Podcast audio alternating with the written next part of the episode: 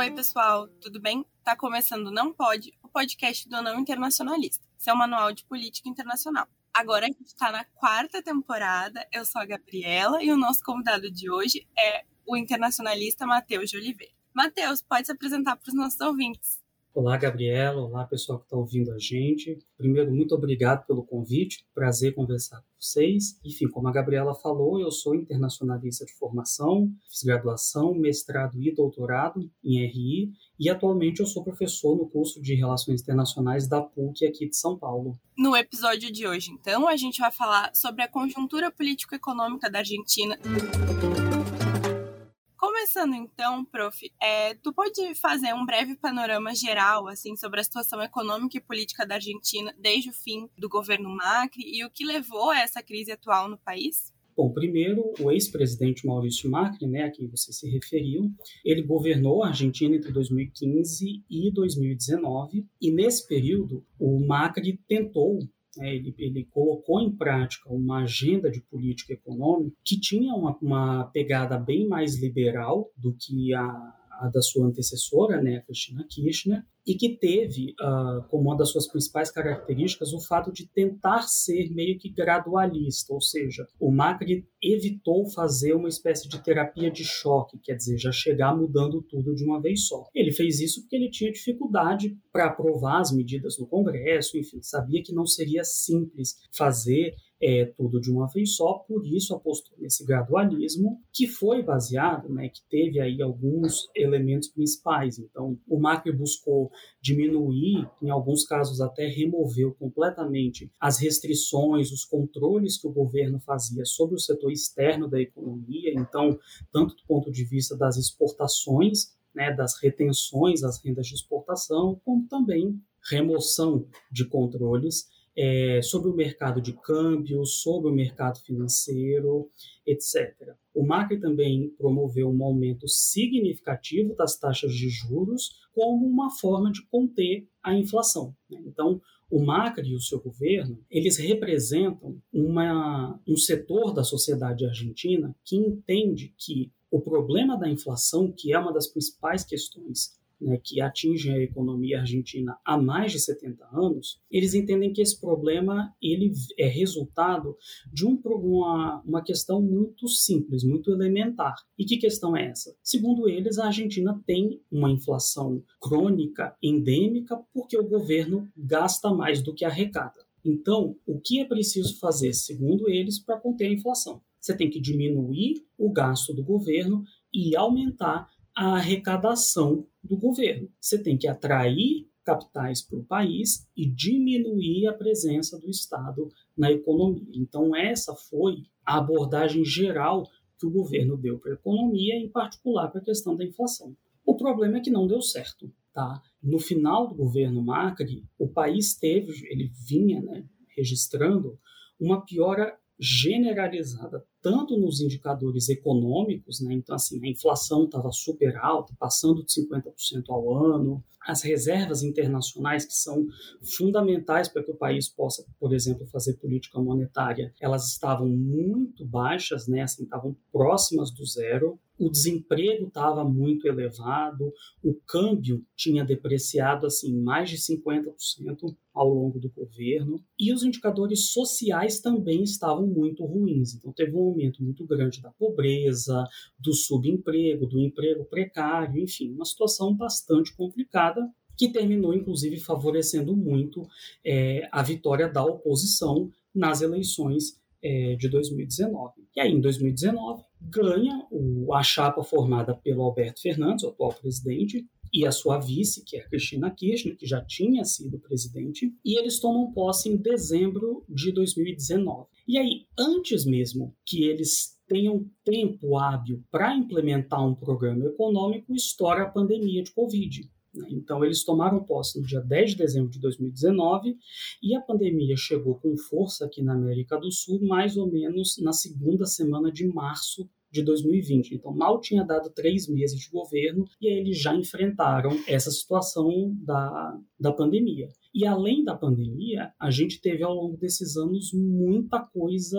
é, ruim acontecendo para a economia argentina. Então, você tinha uma crise econômica aqui no Brasil, que é um fator importante para entender o desempenho da economia argentina. Você teve a guerra na Ucrânia, tem problema de abastecimento, enfim, uma série de questões que tornaram a situação da economia argentina atualmente muito, mas muito delicada. Né? Então, a inflação no passado ultrapassou os 100%, o desemprego é, também não está numa trajetória muito boa, né? não, tem alguma melhora, mas é uma melhora complicada em termos qualitativos. Enfim, é, é, são questões que a gente pode até conversar mais daqui para frente, mas esse é o panorama geral. Você teve um legado bastante difícil que veio da administração anterior e uma série de problemas econômicos, políticos, internos e internacionais que tornaram a gestão da economia ainda mais difícil nesse governo. Sem dúvidas, a pandemia deve ter influenciado bastante em tudo, todas as medidas que foram tomadas e,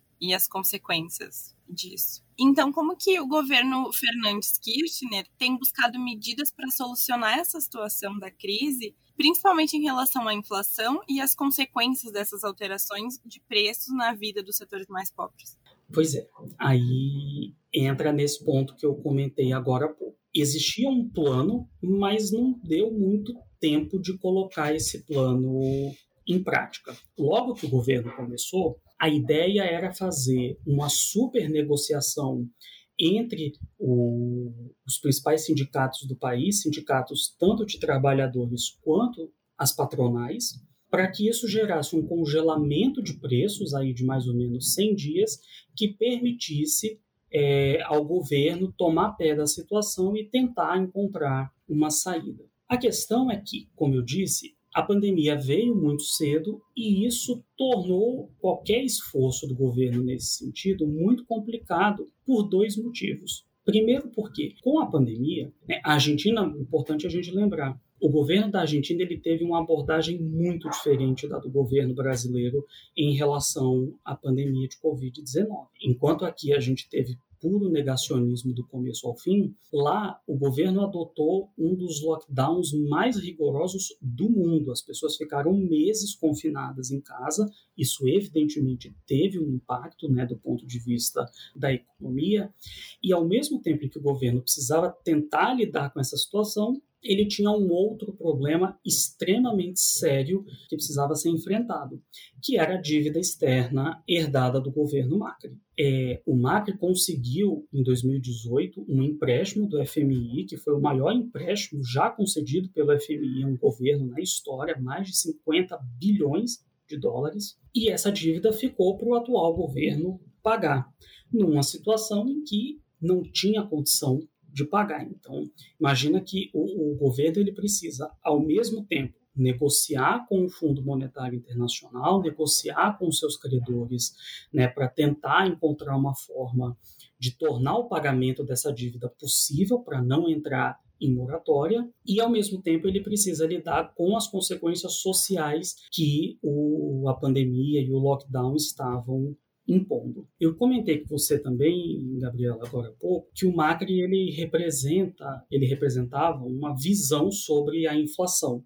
Né? Você me perguntou sobre a inflação, tal. O Alberto Fernandes e o grupo político dele, eles são representantes de uma outra visão sobre o problema inflacionário da Argentina. Para essas pessoas, né, para esses grupos, a questão inflacionária ela não está tão ligada à emissão de moeda como diz o, o pessoal que, o, que, enfim, o Macri representa, né, o polo oposto.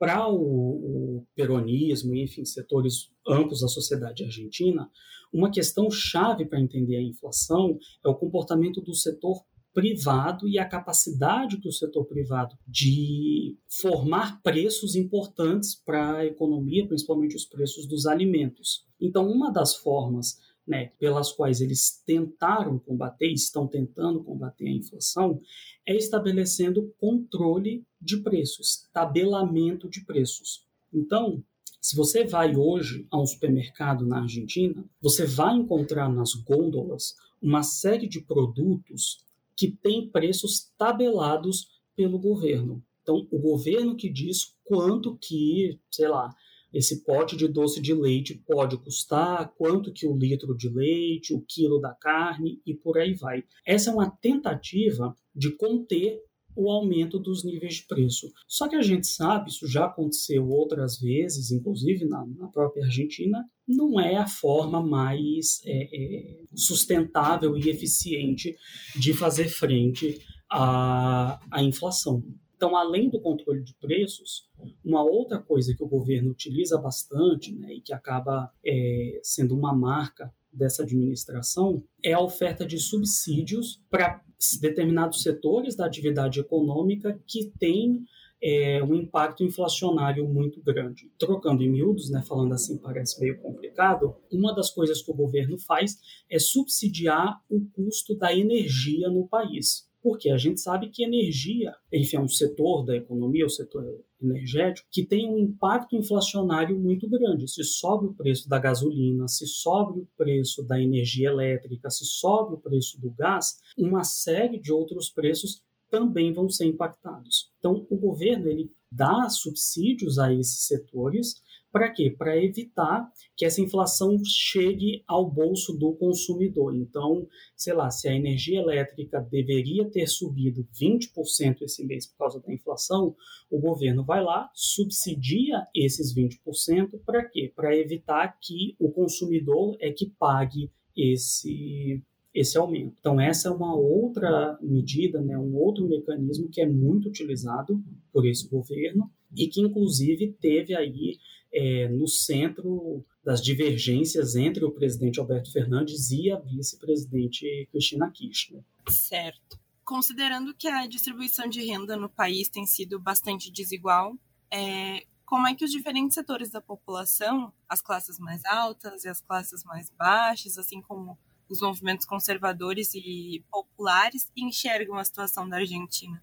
Olha, eu acho que assim a, a visão que esses grupos têm ela está sempre muito relacionada à posição de classe desses grupos, né? Assim, é, a partir de onde esses segmentos da sociedade estão olhando para o governo. Aí eu acho que, enfim, isso influencia diretamente essas percepções a partir de uma lógica que é muito simples. Né? Às vezes a gente tenta refinar demais, assim, apresentar grandes abordagens muito sofisticadas do problema, quando na verdade a questão ela é, ela é bem mais simples. Quer dizer, de um ponto de vista né, desses setores que você mencionou, o atual governo ele melhorou ou piorou a minha vida? As coisas estão mais fáceis ou mais difíceis? O governo ele está ajudando ou, ou, eu percebo que ele está atrapalhando? Acho que é muito por aí que esses setores é, é, tendem a analisar o, o governo. Então, o que, que acontece nesse momento? Os setores mais é, ricos da sociedade, os segmentos também mais conservadores da sociedade, esses estão sempre descontentes com o governo peronista. Esse aí não, não vai fazer muita diferença. É, eles vão estar sempre achando um problema, é, é, é, parte do jogo, digamos assim. Então, esses segmentos, né, assim, um, o 1% da Argentina, quer dizer, os grandes empresários do setor agroexportador, do setor financeiro, é, esses caras estão incomodados. Esses caras acham que o, que o país está indo para o rumo errado. Esses são os segmentos que se identificam muito mais com a agenda econômica do Macri e do partido dele. Por outro lado, os setores mais pobres da sociedade, embora não necessariamente gostem do governo, esses setores, de uma forma ou de outra, terminam sendo os principais beneficiários dessas medidas que eu, que eu listei há pouco. Então, assim, vamos pensar de maneira muito prática. Para um grande empresário que produz um determinado bem de consumo, que tem o seu preço tabelado pelo governo, ele olha para o governo e vai pensar: bom, esse é o governo que está diminuindo a minha margem de lucro. Para o sujeito né, que é um trabalhador em situação precária, trabalhador informal, que não tem os direitos trabalhistas assegurados, que vive meio de bico. Esse preço tabelado é o que garante que ele tem alguma condição de prover comida para sua família. Esses subsídios, né, que setores da sociedade dizem que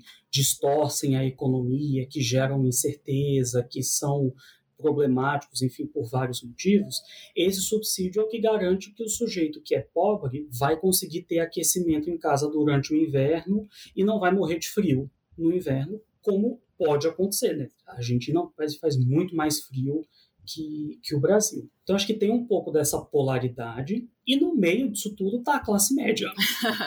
e a classe média, nesse momento, ela está aí você vai ter que me perdoar o trocadilho, a redundância, na média, ela está muito irritada com o governo. Sim. Porque essa classe média termina sofrendo um baque de vários lados diferentes. Por quê? Pensa, por exemplo, comigo assim, uma questão simples. Fazer turismo para o exterior. Chegou as férias, quero viajar para o exterior. Para a camada mais pobre da população, isso nem passa no radar. Essas pessoas elas não estão nem elas estão pensando em como é que você vai comer durante o mês. Elas não estão planejando ir para Paris nas férias. Os ricos vão para Paris independentemente do que está acontecendo na economia. Eles vão. A classe média que poupa, que faz um esforço aqui e ali, tenta fazer essa, essa viagem de férias, ela, nesse momento, representa um segmento que vê as suas aspirações, os seus desejos serem frustrados por causa, por exemplo, da situação do câmbio. Ou, por exemplo, uh, o setor de turismo, agora pensando no turismo interno, foi um, um, um, segmento que teve uma certa bronca do governo há uns dois anos, quando o governo tentou oferecer condições cambiais mais atraentes para o turista estrangeiro que visitava a, a Argentina. Aí o sujeito parava e pensava assim: caramba, o cara tá vindo aqui, tá gastando em dólar, em euro, mas eu tô recebendo em pesos e tô recebendo uma miséria porque parte do excedente né, que esse turista gera acaba sendo apropriada pelo governo para financiar os subsídios que não me atendem diretamente. Então isso gera uma certa fadiga, um certo estresse, né, digamos assim, que atinge muito a classe média hoje em relação ao, ao governo. Tem uma outra questão também, é, mas aí eu não sou a melhor pessoa para falar sobre ela, mas acho importante frisar, que é um problema de segurança pública que também atinge muito a classe média e gera uma fadiga muito grande desses setores é, em relação ao governo, que é muitas vezes acusado de pegar muito leve com a criminalidade, né? assim, de ser mais leniente do que esses setores acham que eles deveriam ser no combate ao crime organizado, principalmente. E no cenário político, considerando que tem novas eleições previstas em 2024 para a presidência né, da Argentina, existe uma escalada da extrema-direita, as figuras políticas do Fernandes e da Kirchner estão desgastadas, assim, é possível falar isso? E que forças políticas têm se mobilizado nesse contexto atual da Argentina? Primeiro, uh, as eleições acontecem esse ano, né? agora em 2020, e isso agora em 2023, em agosto, não, uhum. não tenho não tenho certeza da data. Em agosto acontecem as primárias, né, que existem lá e são obrigatórias. E aí, em outubro, vai acontecer o primeiro turno. Se tiver segundo turno, o segundo turno deve acontecer é, em meados aí de novembro. É, acho que uma coisa né, que você trouxe na pergunta, Gabriela, que é muito, muito importante nesse momento, é a questão da extrema-direita. Tá? É, a gente tem visto em todo o mundo uma ascensão, um fortalecimento muito grande da extrema-direita, né, inclusive chegando ao governo em vários países. Nós aqui no Brasil pagamos a nossa penitência com, com esse pessoal até muito recentemente, e esse é um fenômeno que também está em curso na Argentina. Então, o que a gente tem hoje por lá? Nós temos, de um lado, figuras que já eram figuras associadas à extrema-direita, né, como é o caso do deputado federal Oviedo, que é um fã, por exemplo, do Bolsonaro há muitos anos. Antes do Bolsonaro ser presidente, inclusive, ele já era muito fã dele, mas que sempre foi uma voz muito isolada lá na Argentina. Só que o que tem acontecido ao longo dos últimos anos é uma, um movimento de pessoas, de figuras políticas que originalmente não eram de extrema direita, migrando para um polo mais extremo da, da direita argentina. Então, você tem, por exemplo, o caso do Javier Milei, que é hoje talvez um dos principais expoentes né, desse segmento na política argentina, e ele é um cara que, na origem, era muito mais identificado com a defesa de, uma, de um liberalismo econômico mais é, é, acentuado, mas ele tem assumido cada vez mais posições extremadas em outros é, campos. O próprio ex-candidato a vice-presidente na chapa do Macri, quando o Macri foi candidato à reeleição em, 2019, né, o Miguel Ángel Piqueto, que é originalmente peronista, diga-se de passagem, ele tem adotado um discurso que está indo cada vez mais à direita, ele fez questão, por exemplo, de posar para fotos com, com o Eduardo Bolsonaro, quando ele viajou à Argentina, enfim. A gente tem esse movimento, sim, em curso, e me parece que é uma tendência para ficar de olho. Né? Eu acho que é uma tendência preocupante, pelo menos no meu ponto de vista. E é muito interessante observar isso na Argentina. Por quê? Porque um dos elementos é, importantes dentro desse figurino da extrema-direita atual é o apelo que ela tem ao militarismo, às forças armadas, né, é, a essa ideia de ordem, que é, digamos assim, encarnada principalmente nas Forças Armadas. E por que, que eu chamei a atenção para isso? Porque na Argentina a história é outra. Ah, sim, claro. A, a forma como a política argentina lidou com as Forças Armadas depois da última ditadura é muito diferente da forma como a gente lidou aqui no Brasil, ou melhor, né, da forma como a gente não lidou aqui no Brasil. Então, é, eu acho interessante de observar isso, porque, enfim, me parece de início que não é um elemento que vai dar para ser muito mobilizado por esses setores, mas ao mesmo tempo eu acho que vai ser é, que é importante de observar tanto se eles vão tentar mobilizar, o que eu acho que é difícil, mas é possível que tentem, e se não tentarem, como eles vão tentar se viabilizar politicamente. Né? Eu acho que é uma questão bastante importante para a gente observar no, na eleição desse ano. E, né, assim, com relação às principais forças políticas, nesse momento, a eleição, né, ela está meio que polarizada entre as candidaturas que a gente nem sabe quem são as pessoas, mas a gente sabe de onde essas pessoas vêm, que é a candidatura governista ou, e a candidatura do principal bloco de oposição, que é o, o, o bloco chamado Juntos pela Mudança, né, que é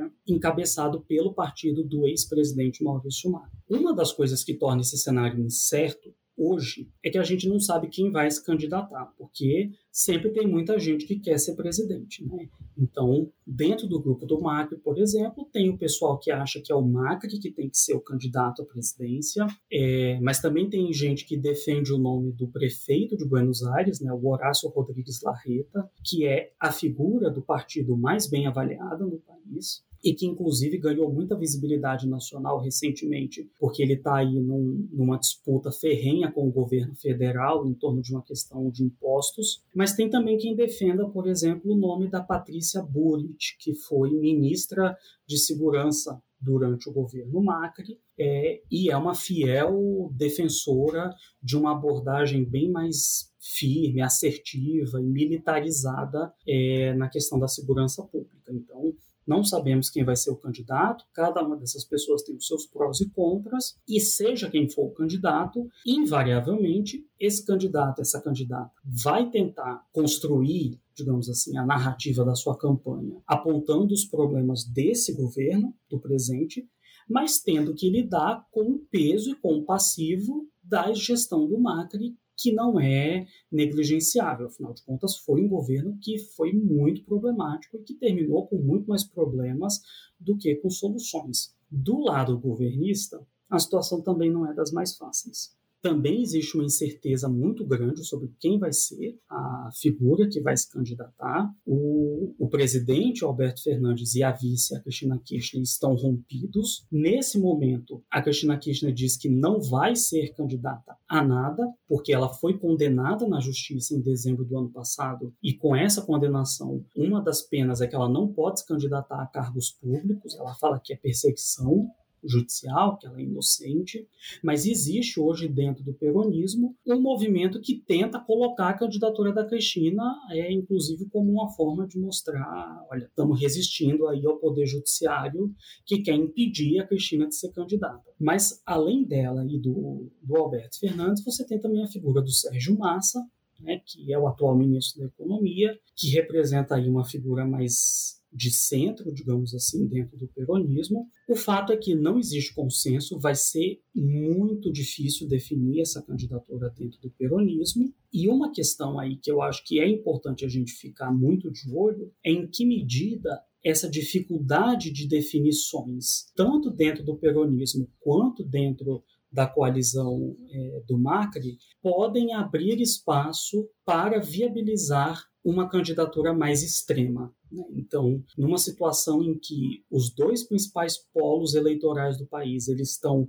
mais brigando entre si do que um com o outro, isso talvez possa abrir espaço para que uma candidatura aí mais extremada ganhe viabilidade. Não sei, estou tô, tô chutando aqui com você, mas acho que é uma dinâmica que a gente tem que ficar atento, sim. Até o momento está um cenário bastante complexo, né? Eu achei. É. Assim. Olha, quem, quem estuda e, e observa a Argentina nunca pode reclamar de tédio. é verdade, tá bem movimentada a situação. Aham, nunca falta.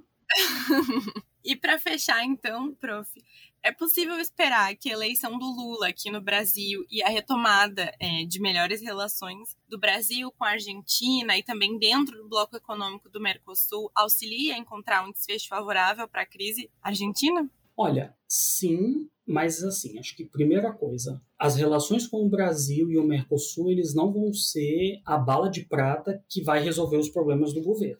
Né? Não vai ser um fator decisivo. O que pode é, melhorar? Acho que assim, na medida em que o, o primeiro, voltando duas casinhas, eu acho que a gente tem que começar comemorando o fato de que existe um esforço de recuperação dessas relações. Independentemente de, do que a gente pense, do que a gente ache sobre eh, a política externa brasileira, as relações com a Argentina são fundamentais para a nossa política externa. Não é nem um pouco interessante razoável negligenciar essas relações ou menosprezar essas relações como infelizmente aconteceu ao longo dos últimos anos. Eu acho que, não só porque é o Lula, mas imagino que se tivesse vencido uma outra candidatura que não a do Lula ou a do Bolsonaro, essa pessoa que saísse vitoriosa também faria um esforço de recomposição com a Argentina, porque é uma relação fundamental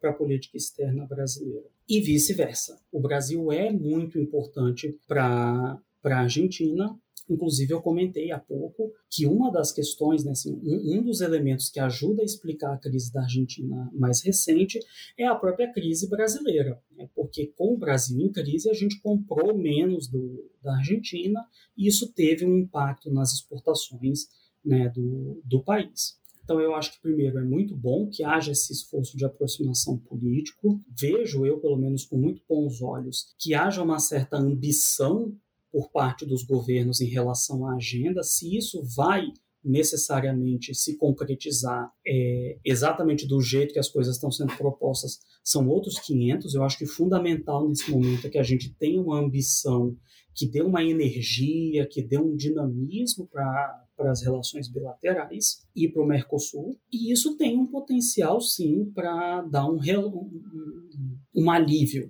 digamos assim, para para a Argentina? A questão é muito simples. Né? Nós não somos o principal parceiro comercial dos argentinos é, em termos numéricos. Né? Assim, nós não, temos, não somos e não temos condição, por exemplo, de ocupar o espaço que a China ocupa nas exportações argentinas. Isso do ponto de vista quantitativo. Mas do ponto de vista qualitativo, nós somos fundamentais. Por quê? Porque o Brasil é o principal destino de exportação de produtos industrializados da Argentina. Então, assim, a China compra mais, compra. Mas para a China, a Argentina vende trigo, vende soja, vende carne. A gente compra menos, é verdade. Mas a gente compra geladeira, fogão, carro, micro-ondas.